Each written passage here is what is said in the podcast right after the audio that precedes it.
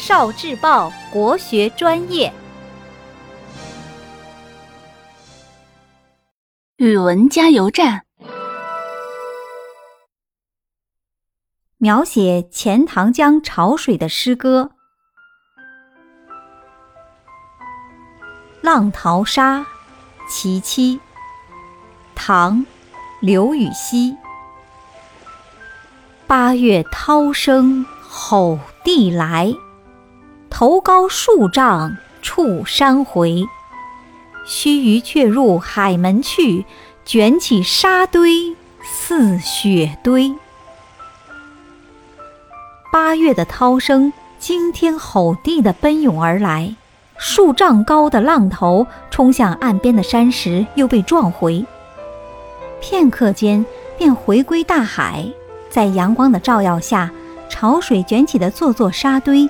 像洁白的雪堆。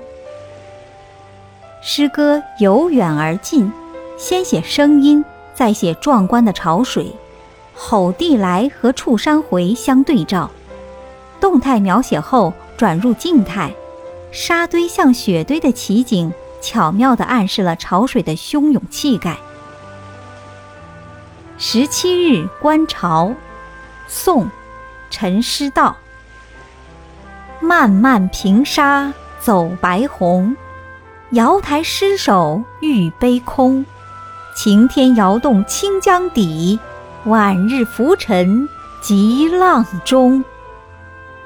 一望无垠的沙滩上，潮水像一道白色的长虹涌过来，好似瑶台仙人失手把玉杯中的琼浆洒了出来。蓝天在清澈的潮水中摇动。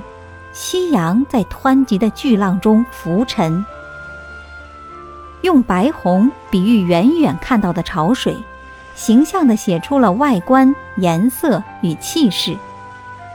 近处的潮水气势浩大，唯有神话想象才能写出其神韵。